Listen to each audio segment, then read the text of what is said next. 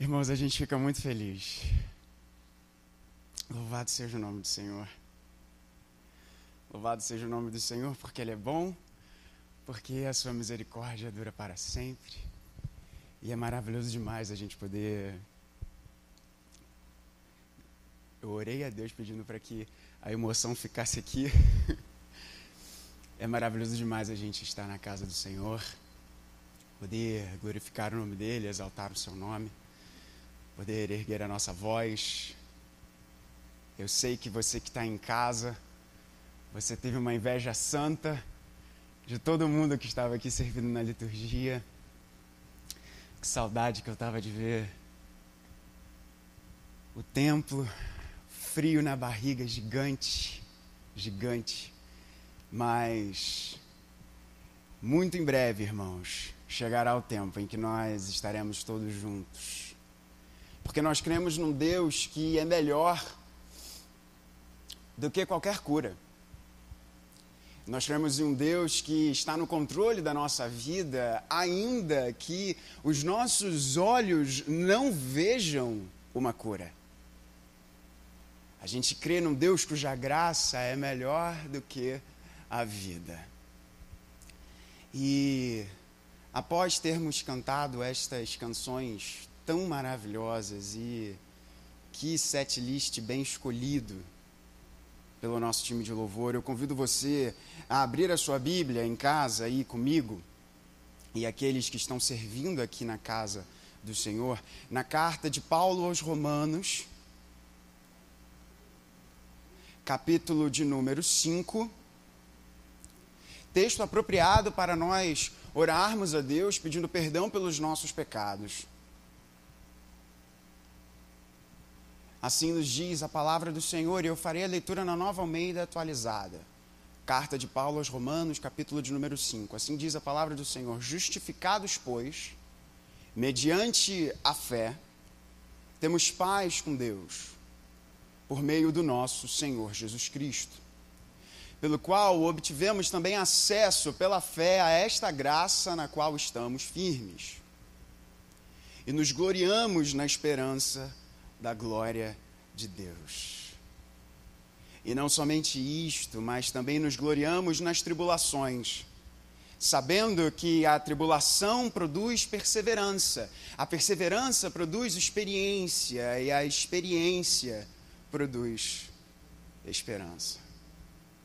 Ora, a esperança não nos deixa decepcionados, porque o amor de Deus é derramado em nosso coração pelo Espírito Santo que nos foi dado. Porque Cristo, quando nós ainda éramos fracos, morreu a seu tempo pelos ímpios. Dificilmente alguém morreria por um justo, embora por uma pessoa boa, alguém talvez tenha coragem para morrer. Mas Deus, presta atenção nisso, prova o seu próprio amor para conosco pelo fato de Cristo ter morrido por nós quando ainda éramos pecadores. A gente pode orar e pedir perdão pelos nossos pecados, porque nós temos um Deus que morreu por nós. Guarda essa frase, porque ela tem tudo a ver com o tema da mensagem que nós iremos expor em momentos no Evangelho de Marcos. E eu convido você a conversar com Deus nesse momento. É parte fundamental da nossa liturgia a oração de perdão pelos nossos pecados. Nós podemos nos reunir, mas se a igreja não estiver reunida em torno da palavra, da oração, pedindo perdão pelos seus pecados, isso não é culto. Portanto, eu convido você a fechar os seus olhos. A igreja reunida aqui no templo, ainda que de forma diminuta, e a igreja reunida, a igreja do jardim reunida nos seus lares, você agora aí com a sua família. Feche os seus olhos. Vamos conversar com Deus nesse momento e pedir perdão a Ele pelos nossos erros. Sabedores que Cristo Jesus morreu em nosso lugar. E Ele nos dá acesso perfeito ao Pai. Ele é o único caminho a verdade e a vida. E ninguém vem ao Pai a não ser por Ele. Vamos orar. Pai bendito, Rei da glória, Senhor do universo.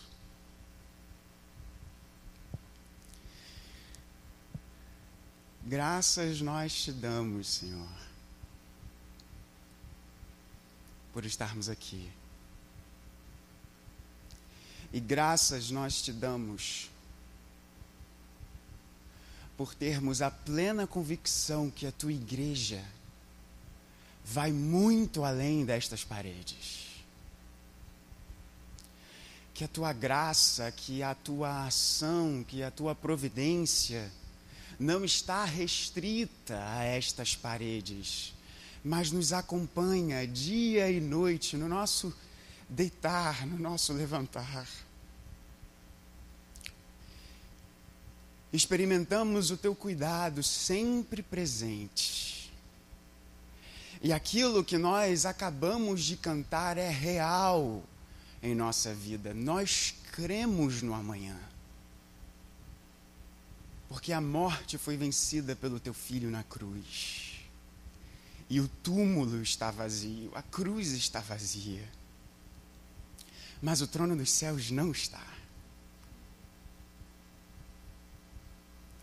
E a nossa oração, pedindo perdão pelos nossos pecados, também é de gratidão pela certeza e da segurança desse perdão que nós temos em Cristo Jesus.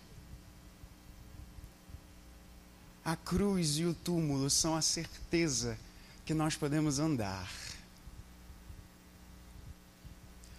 Pai bendito, ser glorificado no meio da tua igreja, aqui e em cada lar, em cada carro, em cada espaço, em cada ambiente, Senhor, em que o teu nome é exaltado, pregado e anunciado.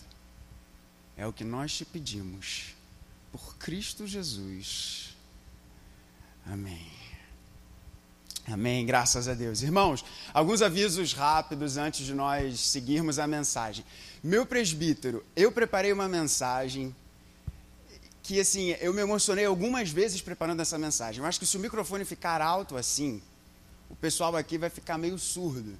Então, se tiver como abaixar um pouquinho, sem afetar o som dos nossos irmãos em casa, seria legal.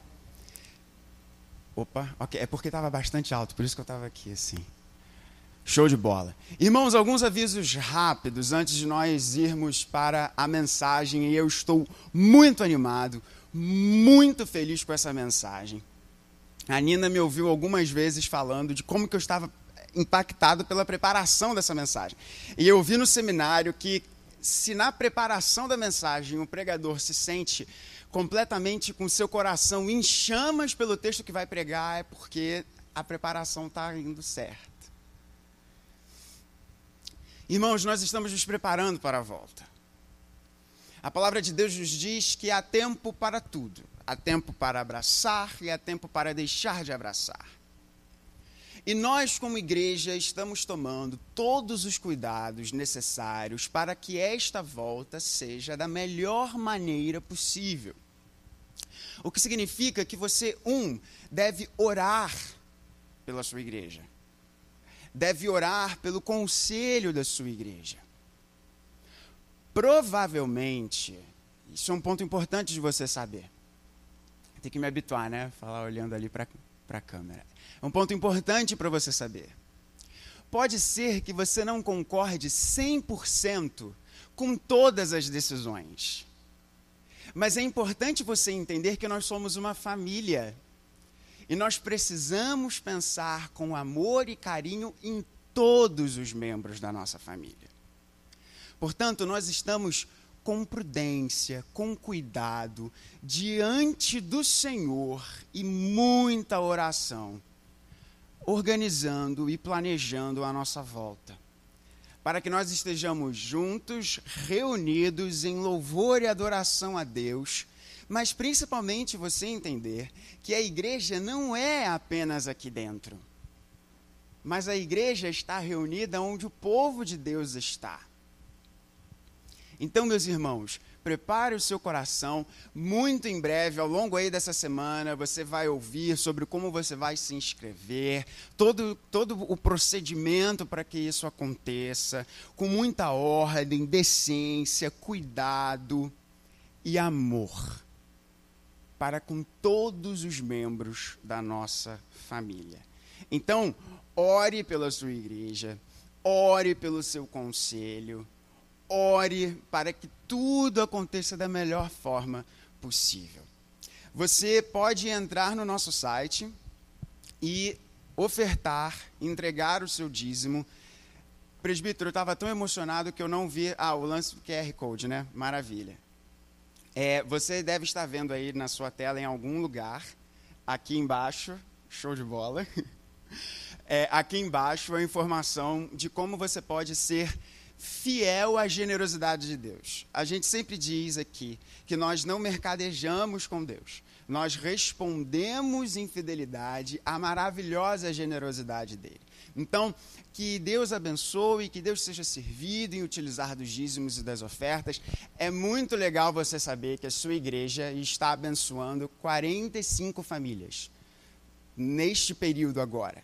Isso é maravilha. Assim, é, é, a gente deveria dar salva de palmas para todos aqueles que estão contribuindo e entendendo que nós respondemos em fidelidade à generosidade de Deus. Não apenas isso, mas várias outras frentes em que nós estamos atuando, servindo é, é, com amor e misericórdia aqueles que precisam.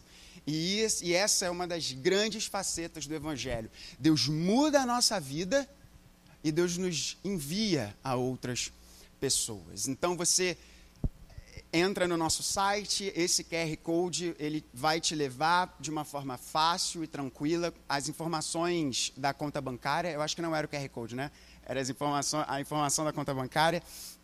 Você entra lá e você vai ver as formas de você contribuir. Então, anúncio de volta com tranquilidade, com cuidado essa semana agora você vai ver as informações no mural, nos grupos da nossa igreja, os procedimentos, todo o, o, o protocolo que você vai ter que seguir. Esse tempo está chegando e louvado seja o nome de Deus por isso. Irmãos, você que está em casa e vocês que estão aqui no templo do Senhor servindo na liturgia, eu quero falar com vocês da maior mensagem de todos os tempos. A maior, a mais gloriosa, a mais bendita, a mais fundamental de todas as mensagens. Nós temos o salutar hábito aqui na Igreja do Jardim de passear pelos textos bíblicos. E você que está nos acompanhando em casa, é, pelas nossas mensagens nos últimos tempos e foi muito legal ver como que nós é, é, é, é, alcançamos e levamos a mensagem do Senhor para outras pessoas durante esse tempo. Você já deve ter percebido que nós percorremos textos bíblicos e nós estamos na nossa série de Marcos. E eu convido você aí na sua casa, você aqui, a abrir comigo em Marcos, capítulo 9, versos 30 a 32. Marcos 9, 30 a 32.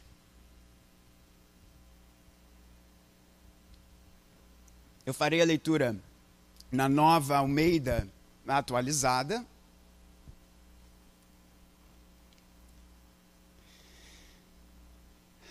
Enquanto você abre aí, eu tenho que dizer isso, irmãos. Eu, eu, minha barriga, eu estou com frio na barriga. Eu estou aqui, assim. Que emoção de pregar o texto bíblico aqui nesse púlpito. Que saudade que eu estava desse púlpito. Ai, louvado seja o nome do Senhor. A maior de todas as mensagens, Marcos 9, 30 a 32. Antes de lermos a palavra do Senhor, vamos falar mais uma vez com ela em oração. Pai bendito, nessa hora, nós que cremos em Ti, a gente pede a Ti, Senhor, usa a Tua palavra.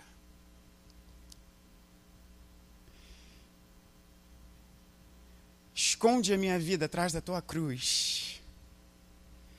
E que a luz resplandecente do teu túmulo vazio transforme os corações. Nós cremos que há poder na tua palavra. Nós cremos que o teu filho Jesus está vivo. E bendito Espírito Santo, só tu tens o poder de transformar corações. Por isso a nossa oração agora é: transforma corações. Pelo maravilhoso poder que há no teu nome. E que as palavras dos meus lábios e o meditar do coração da tua igreja sejam agradáveis na tua presença. Pois nós confessamos que tu és o nosso Salvador, tu és a nossa rocha por Cristo Jesus. Amém. Uh, tá difícil, irmãos, vamos lá. Marcos 9, 30 a 32. E tendo saído dali, passavam pela Galiléia. E Jesus não queria que ninguém o soubesse. Porque ensinava os seus discípulos e lhes dizia: O filho do homem será entregue nas mãos dos homens, e estes o matarão mas, três dias depois da sua morte, ressuscitará. Eles, porém, não compreendiam isto e tinham medo de perguntar. O filho do homem será entregue nas mãos dos homens e estes o matarão, mas três dias depois da sua morte, ressuscitará. Deus me chamou aqui, nessa manhã, nesse tempo, neste dia 19 de julho de 2020, para anunciar a você a maior de todas as mensagens. Ele me formou para isso. Ele juntou Vladimir e o Alame, os nomes dos meus gloriosos pais. Pai, eu te amo. Minha mãezinha em casa também, eu te amo. E foi da providência de Deus que um menino, bem gordinho, nascesse, crescesse e recebesse o Evangelho na fé dos seus pais, para anunciar essa que é a maior de todas as mensagens, a mais sublime de todas as notícias, aquilo que pode transformar o seu coração, aquilo que pode transformar a sua vida, fazer algo que dinheiro nenhum pode fazer, que ideologia política alguma pode fazer, que por mais aprimoradas que seja a sua educação, poderá resultar na sua vida. Relacionamento algum, familiar ou amoroso, pode realizar o que esta mensagem pode realizar. E a minha oração, como nós já buscamos a Deus, é que você aí na sua casa e vocês aqui, a começar por mim, sejamos transformados e que essa mensagem inflame o nosso coração. Do ponto de vista narrativo, o Evangelho de Marcos pode ser distribuído, dividido em três grandes atos. O primeiro ato do ministério de Jesus, tal como registrado no Evangelho de Marcos, e você que me ouve, você sabe que eu gosto de fazer essas divisões exegéticas, porque elas ajudam a entender, nos ajudam a compreender a, a, o quadro como, como um todo. A primeira parte, o primeiro ato do Evangelho de Marcos é o ministério público de Jesus, cuja concentração se dá na Galiléia. E esta parte começa desde o início do Evangelho de Marcos e vai até o capítulo 8, verso de número 21. O segundo ato do Evangelho de Marcos é uma pequena porção do texto que está compreendida entre os versos 22 do capítulo 8 até o último verso do capítulo 10. Ou seja, uma parcela pequena do Evangelho de Marcos compreende este segundo ato. E que ato é este? a caminho de Jerusalém. E o Evangelho de Marcos então termina no terceiro ato, que é chamado pelos estudiosos como Jerusalém. Que é quando Jesus chega em Jerusalém. No verso 1 do capítulo 11 até o final do Evangelho. E é muito interessante porque, se você for comparar a porção de texto do Evangelho de Marcos, vocês verão que o grosso do Evangelho de Marcos se concentra em Jerusalém. É como se Marcos estivesse falando: olha, tudo isso aqui é uma preparação para este ato, para este clímax, o ápice da história. Então, nós estamos no ato 2 do Evangelho de Marcos, preparando o nosso coração para o ato 3, o clímax do Evangelho. E há algo, irmãos, muito interessante que marca esse ato 2 do Evangelho de Marcos. Muito mais relevante do que o aspecto geográfico, porque o verso que nós lemos começa dizendo que eles saíram dali, né? verso de número 30. E tendo saído dali, eles passavam pela Galileia. E é interessantíssimo de nós pensarmos que Jesus passa pela Galileia não querendo que ninguém o soubesse. Provavelmente Jesus e seus discípulos estão andando pelos desertos. E a Galileia, centro do ministério público de Jesus, Jesus agora quer passar sem ser percebido pela Galileia. E mais importante do que esse aspecto geográfico, e por que não de transição entre o início, o ato 1 e o ato 3, porque se nós fôssemos pensar numa estrutura literária, e o nosso pastor Maurício pode nos dar aula sobre isso. Se você tem um texto que é dividido em três atos, pode-se pensar que o recheio, o centro ali, não teria tanta importância. Mas há algo muito importante que caracteriza esse ato 2 mais do que a transição geográfica da Galileia para Jerusalém, é uma mensagem que se repete três vezes neste espaço de dois capítulos. Olha que coisa interessante. O que nós lemos? Porque ensinava os seus discípulos e lhes dizia: O filho do homem será entregue nas mãos dos homens, e estes o matarão, mas três dias depois da sua morte ressuscitará. Você consegue lembrar uma passagem que nós lemos recentemente, muito parecida sobre essa? O nosso pastor Vladimir pregou esse texto. Veja se não é semelhante ao que Jesus nos diz e Marcos registra em Marcos 8, 31, 32. Portanto, o início desse, desse ato 2. Então, Jesus começou a ensinar-lhes que era necessário que o filho do homem sofresse muitas coisas, fosse rejeitado pelos anciãos, pelos principais sacerdotes e ressuscitasse. E isto ele expunha claramente.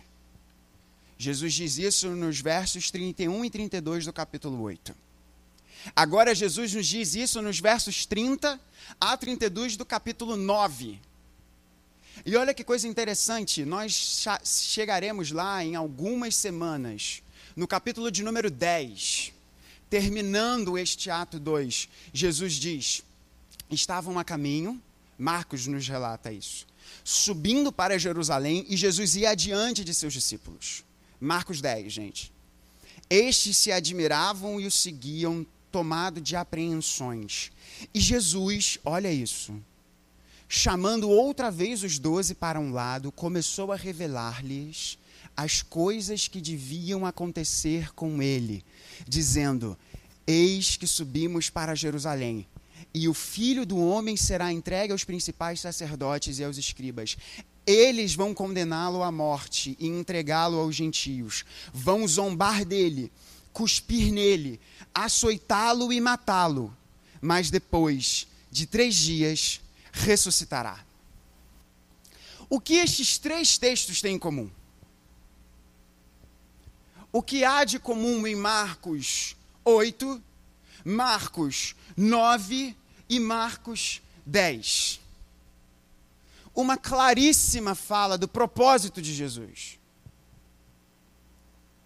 Uma claríssima fala do propósito de Jesus.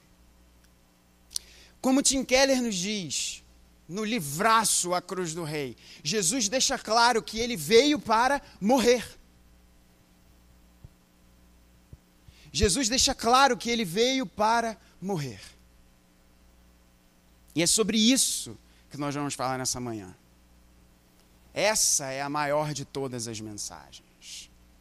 Jesus foi claro, Jesus foi explícito com os seus de que ele veio para morrer. O filho do homem não veio para ser servido, mas para servir e dar a sua vida em resgate por muitos. Como os juristas falam, é de clareza solar. É interessante nós pensarmos isso, irmãos, ainda à guisa de introdução, e essa introdução já está terminando. Jesus curou, Jesus ensinou, Jesus foi um homem, usar uma expressão que está extremamente na moda, um homem com um discurso e com uma postura disruptiva em relação ao estado da sua época. Jesus confere dignidade às mulheres, Jesus denuncia a corrupção do Estado de Israel. Jesus denuncia a corrupção dentro da igreja, dentro do povo que se diz e se identificava como povo de Deus. Jesus denuncia a opressão de líderes corruptos. Jesus faz uma série de coisas o nosso irmão João, o discípulo do amor, apóstolo de Cristo, discípulo amado pelo nosso Senhor, vai nos dizer que, numa expressão simbólica e belíssima, que se fôssemos registrar tudo aquilo que o nosso não iria caber na terra a quantidade de livros.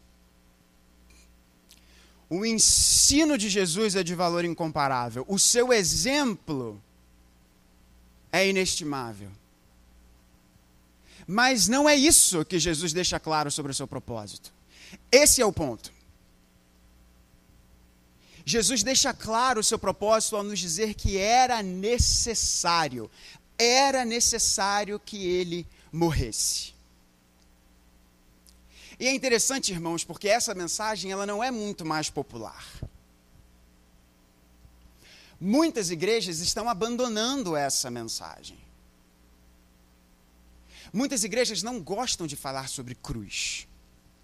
Não gostam de falar sobre o coração da identidade cristã ser uma cruz.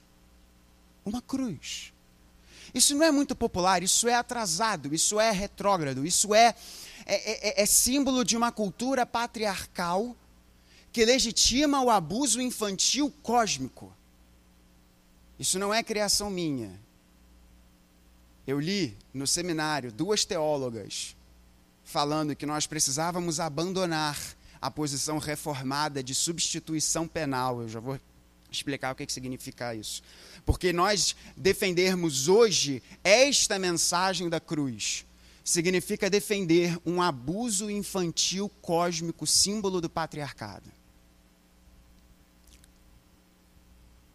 mas nós cantamos, sim, eu amo a mensagem da cruz. Jesus é explícito em relação à sua missão, à sua missão. E se ele é explícito em relação à sua missão, a igreja também deve o ser. Uma visão errada da cruz leva uma visão errada sobre Jesus. E uma visão errada sobre Jesus leva uma visão errada sobre a missão da igreja. Uma visão errada e destrutiva da cruz é, portanto, uma visão destrutiva sobre a nossa própria identidade. Portanto, qual é a maior de todas as mensagens? Irmãos, eu sei que essa introdução foi longa, mas vamos dar um desconto, né? O pregador aqui estava tá inflamado para pregar aqui no púlpito. A maior de todas as mensagens começa a nos dizer de um Deus que se entrega. E a cruz nos apresenta um Deus que se entrega. Por que nós podemos dizer, sim, eu amo a mensagem da cruz? Porque a cruz nos apresenta um Deus que se entrega. No verso de número 31, porque ensinava os seus discípulos e lhes dizia: O filho do homem será entregue nas mãos dos homens. Deixa eu fazer uma pergunta a vocês. A cruz é sobre quem? Você que está em casa, a cruz é sobre quem? Sobre quem a cruz é? Essa pergunta vale muito mais do que um milhão de dólares. Sobre quem é a cruz? A cruz é fundamentalmente sobre quem? O primeiro ponto dessa fala de Cristo que Marcos nos registra é que o Filho do Homem, e esse é um título messiânico do Antigo Testamento, o título favorito de Jesus, porque nos mostra o Deus que é tão Deus que se identifica com o homem que criou, o que dá um giro na nossa cabeça, né, seminarista? Mas o primeiro ponto é que ele será entregue. Ele será entregue. Presta atenção nisso. Não são os homens que o tomam. Presta atenção nisso. Não são os homens que o tomam. Jesus não diz: o filho do homem será tomado pelas mãos dos homens. Ele diz: o filho do homem será entregue nas mãos dos homens. O verbo aqui é uma palavrinha chamada paradidotai. E paradidotai significa este ser entregue, ser não é apenas ser deixado, é justamente você pegar algo de um lugar e levar até outro. É muito mais do que ser abandonado, é muito mais do que você simplesmente chegar, ou oh, esqueci um negócio aqui, como eu tantas vezes faço é você tirar algo de um lugar e levar até outro. E o verbo está na voz passiva. Ora, se está na voz passiva, significa que Jesus é o objeto dessa ação, é ele quem sofre essa ação. O filho do homem será entregue. É ele que está sendo tirado de um lugar está sendo levado para outro.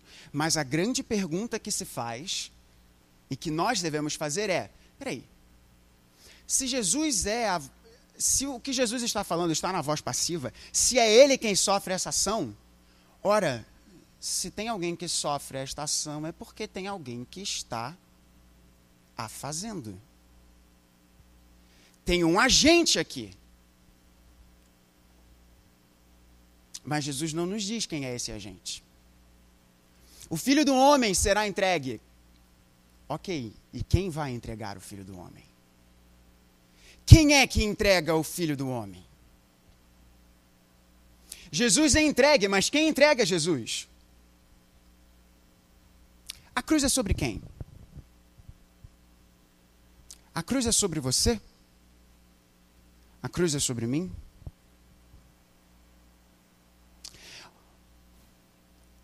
Um grande problema quando nós exaltamos tanto o valor do ser humano, é que nós podemos perder de vista algo que é muito mais complexo do que o valor do ser humano. Existe algo de errado com a frase Deus ama tanto você que entregou o seu filho por você naquela cruz? Existe algo de errado nessa frase? Eu espero que você não tenha dito que há. Porque não há nada de errado nessa frase. Deus te ama tanto, Deus me amou tanto, que entregou o seu filho por mim. Não há nada de errado nessa frase. O problema é se nós ficarmos apenas nessa frase. Porque se nós ficarmos apenas nessa frase, nós não vamos ter os nossos olhos abertos para algo muito mais complexo e problemático do que o valor humano ou do que a falta do valor humano. Eu quero dizer a você nessa manhã que a cruz não é fundamentalmente sobre mim e você. A cruz é fundamentalmente sobre Deus. A cruz não é sobre você, a cruz é sobre Deus. Eita, reverenda, mas eu ouvi a minha vida inteira. Eu cantava na igreja, você tem valor. O Espírito Santo se move em você. Essa música é show de bola, eu também amo essa música, não tem nenhum problema em relação a essa música. O problema é quando nós ficamos apenas na superficialidade. Porque há algo mais complexo, há algo muito mais profundo do que o problema do valor humano.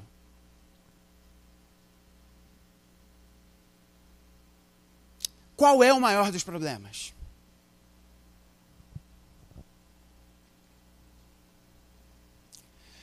Como Deus pode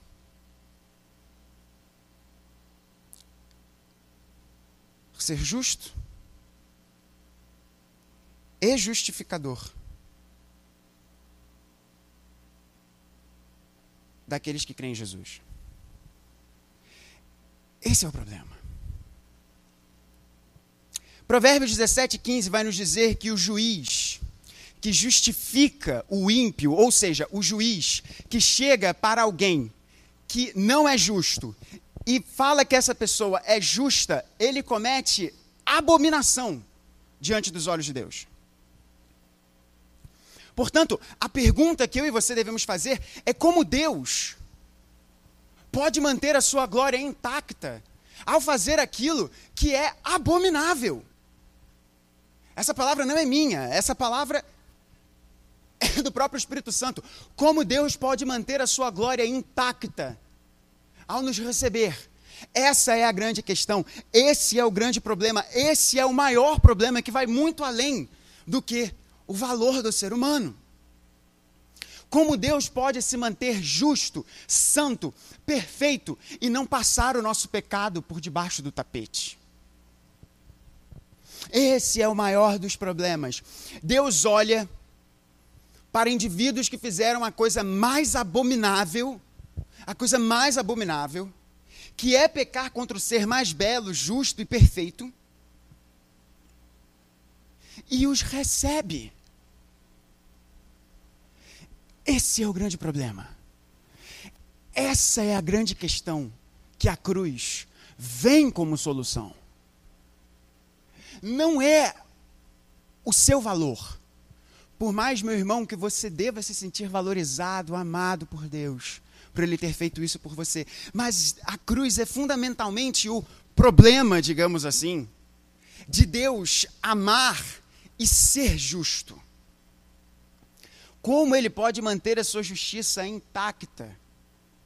O drama da cruz é como Deus mantém a sua glória intacta, a sua justiça intacta, a sua perfeição e ainda assim recebe pecadores. Presta atenção nesse texto. Esse texto, Lutero vai nos dizer que é o centro de toda a Bíblia. E eu vou pedir que você abra comigo, porque esse texto é fundamental. Romanos 3, 21, 26. para nós entendermos sobre este Deus que se entrega. Romanos 3, 21, 26. Obrigado, Bolão. Muito obrigado.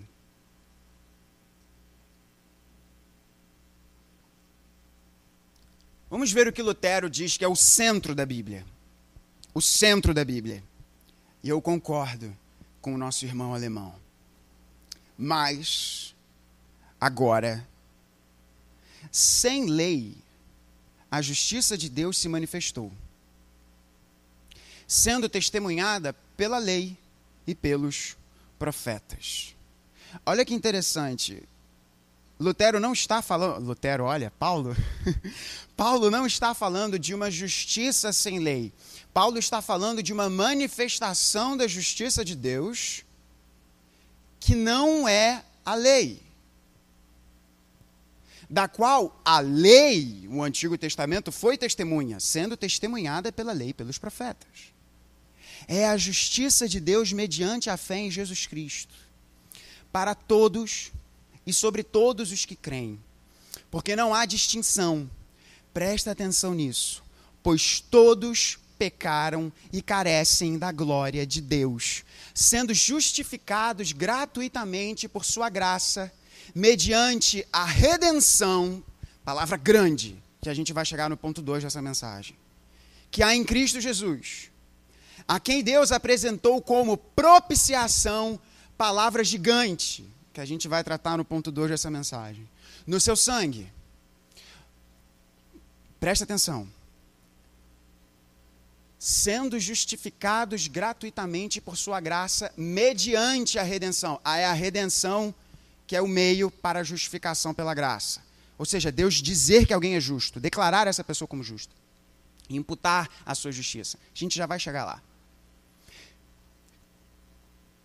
Em Cristo Jesus, a quem Deus apresentou como propiciação no seu sangue, mediante a fé. Agora, olha isso.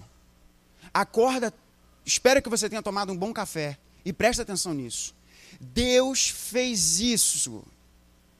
Presta atenção, Deus fez isso. O que, que é o isso? Deus fez isso, a redenção em Cristo Jesus, a manifestação da justiça de Deus, da qual os profetas e a lei testemunharam, a redenção em Cristo Jesus mediante a entrega dele na cruz, que é a propiciação. Deus fez isso para.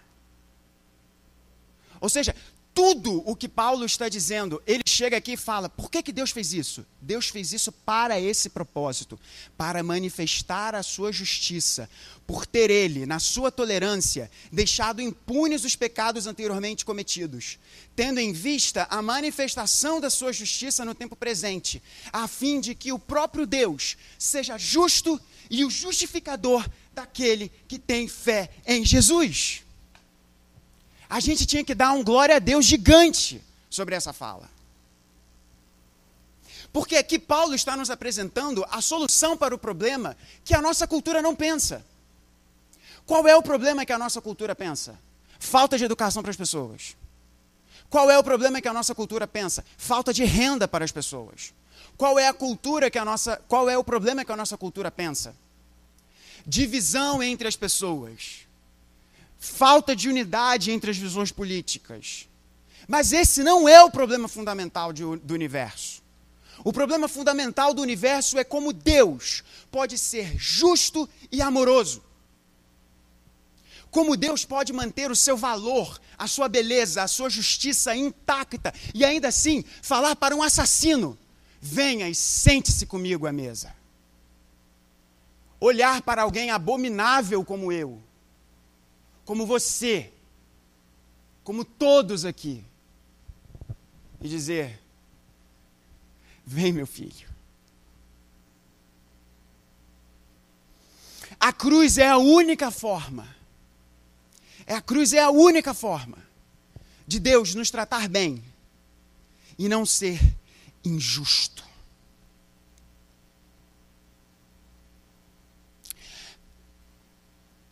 O Dom Carson usa uma ilustração muito interessante. Supondo que você faça uma viagem. E você é interceptado no caminho por uma gangue. E essa gangue leva os seus pertences. Agride você fisicamente de todas as formas. Pega o seu celular, posta fotos de você num estado deplorável atentando contra a sua honra, retira todos os seus recursos e deixa você a ponto de morrer. Aí vem uma pessoa que conhece você, que olhou nas suas redes sociais, no Instagram e tal. O Carson não fala de Instagram, mas eu estou aqui derivando do exemplo que ele deu. Vai ao seu encontro e quando você recupera a consciência, diz para você: tá tudo bem, eu fui até cada um dessa gangue e os perdoei. O que, que você sentiria? Fala a verdade. Você ficar de boas. Por mais que você queira parecer que você é super bonzão, o cidadão exemplar, aquilo ia ferir o seu senso de justiça. Porque a reação do nosso âmago é dizer: Mas peraí, peraí, peraí, peraí. Foi você que sofreu isso? Foi você que apanhou? Foram os seus recursos? Foram fotos suas que foram publicadas nesse estado deplorável? Foi a sua honra que foi afetada? Você não podia ter perdoado, porque quem pode perdoar sou eu, eles fizeram isso comigo. Você não pode chegar lá e dizer que essas pessoas estão perdoadas. Isso agride o nosso senso de justiça. Agora, por que que quando nós levamos essa questão para nós mesmos, e quando olhamos para a realidade da cruz, a horrenda e gloriosa realidade da cruz, nós falamos: por que, que Deus teve que matar Jesus? E eu até já respondi, né? Quem foi que entregou o filho do homem? O Pai entregou o filho do homem.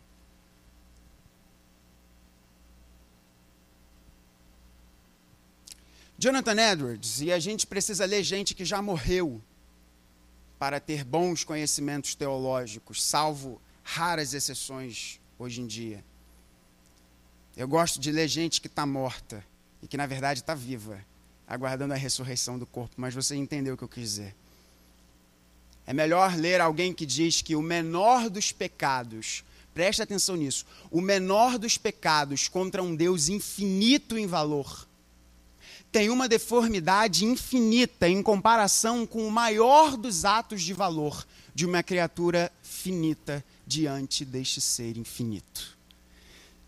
Eu vou ler de novo porque eu me senti até mais inteligente depois que eu li isso. O menor dos pecados contra um Deus infinito em valor tem uma deformidade infinita em comparação com o maior dos atos de valor de uma criatura finita diante deste ser infinito.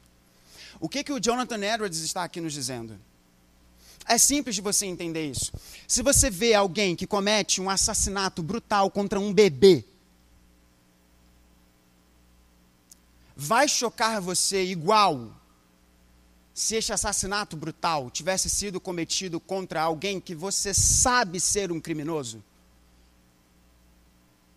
Se te choca igual, tem alguma coisa complicada aí.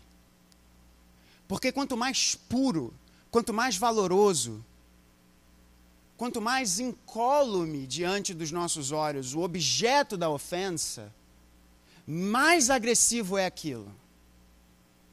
Por isso que muitas vezes vocês encontram pessoas que falam abertamente que bandido bom é bandido morto. Qual é a, ideia, qual é a ordem por trás da ideia de bandido bom é bandido morto?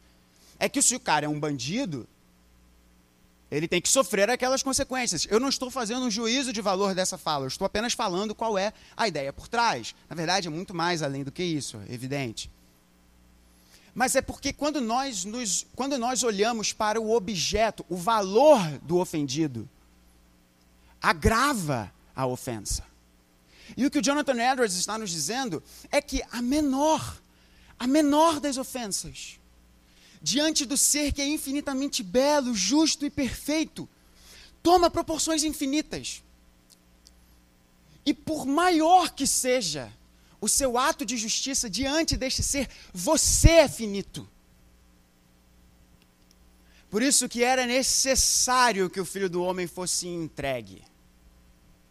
A maior das mensagens começa com o filho do homem sendo entregue.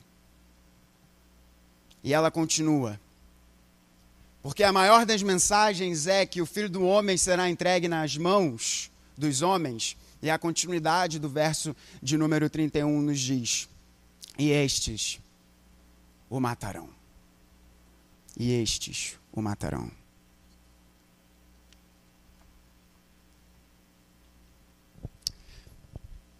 Se a maior de todas as mensagens é que o Evangelho não é uma sala de espelhos, e essa frase é muito boa. Grava isso. Que o Evangelho não é uma sala de espelhos. Porque nos mostra que ele lida com o maior problema de todos, que é o próprio ser de Deus. Essa é a maior de todas as mensagens, porque ela nos apresenta a mensagem de um Deus que morre.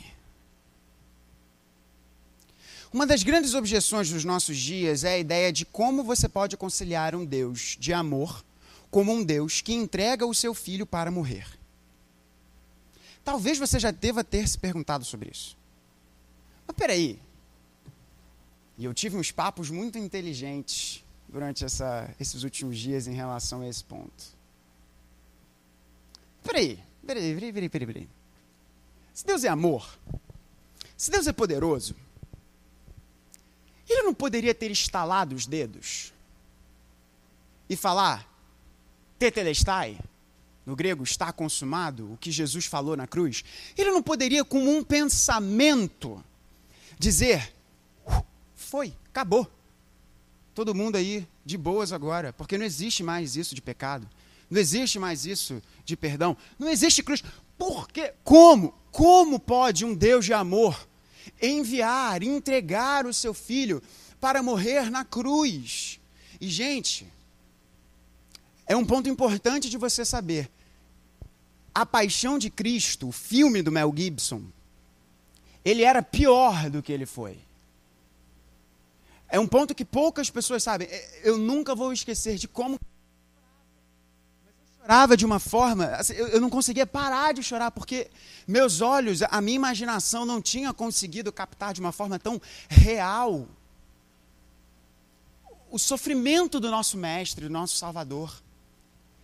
E você pode pesquisar o que eu estou te falando, as primeiras versões do filme, quando Mel Gibson fez muito da cruz, você vai, você vai notar isso se você for ver o filme, se você lembrar o Jim Caviezel e, e, e, a imensa maioria das cenas, muitas delas não, não houve dublagem, é evidente que as cenas de, de, de é, é, dos chicotes e todas essas coisas, muito daquilo ali, é evidente que né, o Jim Caviezel não foi exposto àquilo. Mas o sol, a, a, a, toda a questão psicológica, e o Jim Caviezel é nosso irmão em Cristo, então ele falou que foi muito difícil para ele retratar o salvador da sua vida. Tem uma entrevista belíssima dele na internet, você pode procurar aí. A primeira versão, o Mel Gibson, que também é cristão, a primeira versão mostra uma visão do diretor com a qual eu concordo. Em que Cristo na cruz urrava de dor. Muitos entendem a passagem de Isaías em que ele não abriu a boca diante dos seus tosqueadores, como se Jesus não tivesse de fato proferido nenhum grito, nenhuma palavra, nada.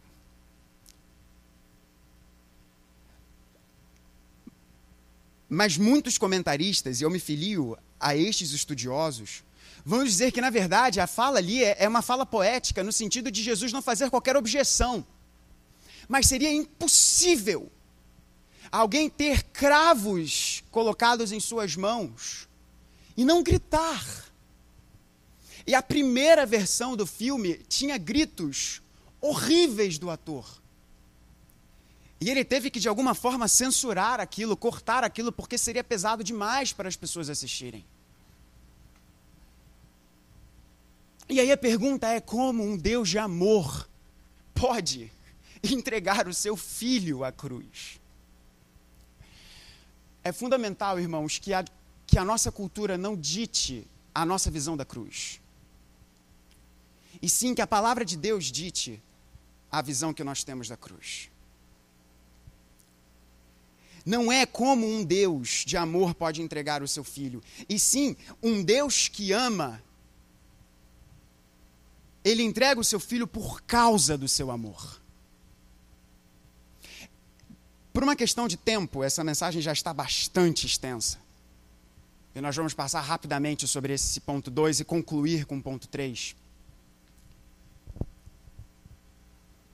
Pense nos seus filhos. Eu não tenho filhos ainda. Mas eu sou filho e à medida que o tempo vai passando, você começa a entender um pouco mais dos seus pais. E eu vejo o meu irmão, vejo o meu tio, vejo pessoas próximas a mim com os seus filhos. Pais aqui podem saber de forma muito clara, não somente os pais, mas eu vou dar um exemplo falando de paternidade. A frase para você, todo amor é um sacrifício, não faz muito sentido? Os pais que estão aqui. e os futuros também. Todo amor existe um sacrifício. Um pai e uma mãe conseguem entender isso perfeitamente bem. Ou vai lá, é super legal assistir Peppa Pig o tempo inteiro. Ou qualquer outro desenho aí infernal. Nesse sentido de ser difícil. As histórias não são tão interessantes quanto as histórias que você poderia assistir. No entanto, você gloriosamente serve os seus filhos contando histórias, às vezes as mesmas. Os papos com os filhos não são tão interessantes quanto várias conversas que você poderia ter. No entanto, você conversa com eles e você se sacrifica para ir à altura deles. Filhos exigem sacrifício de dinheiro, de tempo, de energia, de vida. Amor de verdade exige sacrifício. Não existe amor de verdade sem sacrifício. Não existe amor de verdade sem sacrifício. E marido e mulher, amigos, qualquer relacionamento, qualquer pessoa que fez diferença na sua vida, se sacrificou por você. Meus pais foram botar o pé para fora do país, não obstante terem florescido nas suas respectivas profissões, quando nós, seus filhos, já eram adultos. Porque eles foram heróis no seu tempo, eu não tenho talvez tanta coragem assim, de ter os três filhos quando a cama deles ficava no chão. Se sacrificaram. E ainda se sacrificam. E ainda se sacrificam nos lembrando no elevador de não encostar na parede do elevador por conta do coronavírus. E ainda se sacrificam, a ponto de receberem respostas mal criadas de seus filhos. A ponto de receberem dos seus filhos uma fala de: peraí, de novo? Mas pais se sacrificam pelos seus filhos. E o que Deus faz por nós é um sacrifício por causa do seu amor. Eu falei dessas duas grandes palavras, redenção e propiciação. Vamos explicar aqui o que elas significam para a gente superar esse ponto 2 e a gente chegar na conclusão dessa mensagem, porque eu estou olhando aqui o relógio e essa mensagem já está bastante longa. A entrega na cruz de Jesus é por causa do amor de Deus. E por que, que ela acontece? Ela acontece por causa da redenção mediante a propiciação. Você já parou para se perguntar o que, que significa redenção? A gente repete muito isso. Nós não cremos, é uma frase que eu amo dizer. Nós não cremos em religião, nós cremos em redenção. Beleza, o que, que é redenção? Eu já fiz essa pergunta para muitas vezes, para muitas pessoas. E geralmente a resposta que eu recebo das pessoas é: redenção é perdão. Tá, ok. Mas existe uma palavra para perdão. Ela se chama perdão. Logo, redenção não pode ser idêntica a perdão. Deve significar alguma outra coisa. Pode ser que no caminho final a gente entenda toda a questão da redenção como perdão, mas redenção tem um significado próprio. E qual é o significado próprio de redenção? Os mais antigos, principalmente aí eu trazer uma questão jurídica aqui, principalmente no Código Civil de 1916, os doutrinadores à época usavam uma expressão que hoje em dia nós não utilizamos, nós juristas. Redimir a garantia real. O que, que isso significa? Você tinha uma hipoteca, você tinha um penhor, você tinha algum tipo de garantia que era da coisa. A garantia real, não quero aqui ser enfadonho numa explicação jurídica, mas a garantia real ela não está é, é, numa situação, ela está no objeto, ela é, é, é sobre o objeto. Os juristas vão dizer que eu fui extremamente grosseiro na minha explicação, mas eu acho que é um, dá para entender dessa forma. E essa expressão era utilizada, você está redimindo a hipoteca, você está redimindo o penhor. Nos países de língua inglesa, essa expressão é utilizada até hoje. Nós a abandonamos. Qual era o sentido? Você levava um item de valor para um penhor. Aquele penhor te dava alguma quantia ou não, alguma coisa assim do gênero. E para você ter essa coisa de volta, você pagava um preço. E essa coisa vinha de novo para você. No contexto de Paulo, quando Paulo fala sobre redenção, o contexto é muito similar, mas ele está falando de escravos. A redenção era o seguinte: nós não tínhamos, o povo naquela época não tinha leis de falência. Hoje em dia, se alguém falir, ninguém vai ser preso. Mas na época de Jesus, de Paulo, no Antigo Testamento, sim. Na verdade, não era nem preso, era levado como escravo. A escravidão era principalmente em razão de dívidas. Olha que coisa diferente, né, do nosso tempo. A pessoa ela contraía uma dívida e ela se vendia como escravo para trabalhar até pagar a sua dívida. Só que a gente sabe como o ser humano é. A gente sabe que o ser humano é campeão em fazer besteira.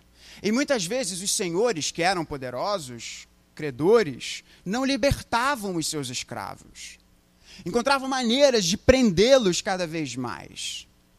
Só que, se você tivesse um familiar que tivesse condições, e precisava ser um familiar, que tivesse grana, poderia ir até o mercado de escravos e dizer: Eu estou redimindo o Maurício.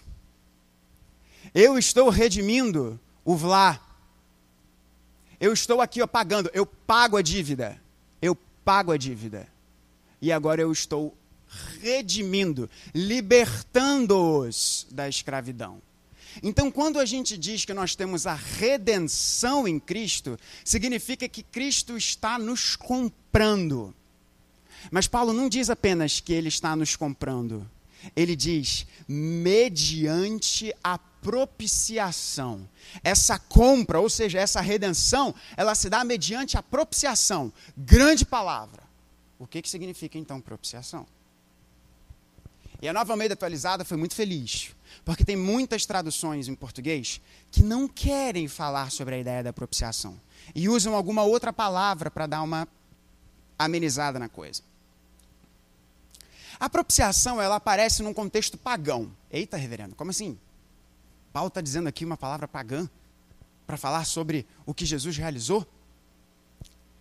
Essa palavra em grego, ela aparece muito nos clássicos. Homero é alguém que usa muito essa palavra. E ela era utilizada sempre que uma grande viagem ia acontecer. Então, por exemplo, um dos exemplos claros em que esta palavra é utilizada é quando, antes de uma grande viagem de barco, um sacrifício em propiciação era apresentado a Netuno ou aos outros deuses da época, para tornar este Deus propício. Por isso, propiciação. Um sacrifício era apresentado para tornar este Deus propício. A quem estava apresentando o sacrifício? Mas como o evangelho é diferente disso? O evangelho é diferente demais disso. Porque os deuses gregos, eles eram caprichosos. Eles apresentavam e exigiam sacrifícios para o seu bel prazer. E o humano ia e apresentava uma oferenda, seja um sacrifício humano, um sacrifício de dinheiro, ou seja lá o que for. Mas no Evangelho nós temos algo que o Tim Keller muito bem nos diz, que Homero nem em um milhão de anos conseguiria imaginar. Nós temos o próprio Deus dizendo: Eu vou me tornar propício a você, porque eu mesmo estou me entregando por você. E essa é a beleza do Evangelho. A beleza do Evangelho é que, como diz o hino antigo, Rude cruz se erigiu, dela o dia fugiu. Mas teve alguém que não fugiu dela. Teve alguém que disse: Eu não fujo da cruz. Porque, mesmo você sendo injusto, mesmo você sendo podre, mesmo isso sendo impensável e impossível para você, eu vou tomar o seu lugar. Para você vir e sentar à mesa comigo. A beleza do Evangelho é que não é aquilo que você faz, mas é aquilo que Deus fez. E essa é a maior das mensagens. A maior das mensagens, porque você não poderia comprar o perdão de Deus. Deus voluntariamente dá a você. Dá a você. E a cruz é a forma de Deus perfeitamente nos perdoar e dizer: o seu pecado, ele é tão sério que será necessário que eu me entregue a você, para que você venha e sente-se à mesa comigo. Concluindo, a maior de todas as mensagens é que nós temos um Deus que se entrega, um Deus que morre, sim, porque Cristo, que é Deus, morreu na cruz por nós. Mas a maior de todas as mensagens é que a morte não venceu o nosso Salvador. O verso de número 31 conclui dizendo que o Filho de Deus, ao terceiro dia, ressuscitará. E isso significa que aquilo que ocorreu há aproximadamente dois mil anos atrás, naquela manhã, na madrugada, em que o túmulo foi visto por aquelas nossas irmãs, vazio, era a prova, a prova de que aquilo que Jesus fez por nós deu certo. Que esse sacrifício foi perfeito. Que não há mais nenhuma incerteza, não há mais nenhuma separação, não há mais medo. E a gente pode morrer, como a nossa irmã Zilda morreu, mas ela está viva porque ela está com o Senhor a quem ela entregou a sua vida. Nós estamos aqui, mas se amanhã nós não estivermos, nós estaremos com o nosso Senhor. E o nosso corpo irá ressurgir, e nós estaremos junto com todos, os, com todos os nossos amados, e principalmente com aquele que é a luz da Nova Jerusalém, o próprio Senhor Jesus. O túmulo vazio é a certeza que nós não cremos numa balela. É a certeza que nós não depositamos a nossa vida, nós não lançamos a nossa vida numa ideologia mas nós entregamos o nosso coração a uma pessoa. A uma pessoa. Eu termino essa mensagem, essa longa mensagem, perdão, irmãos, já pedindo para o nosso pastor nos abençoar.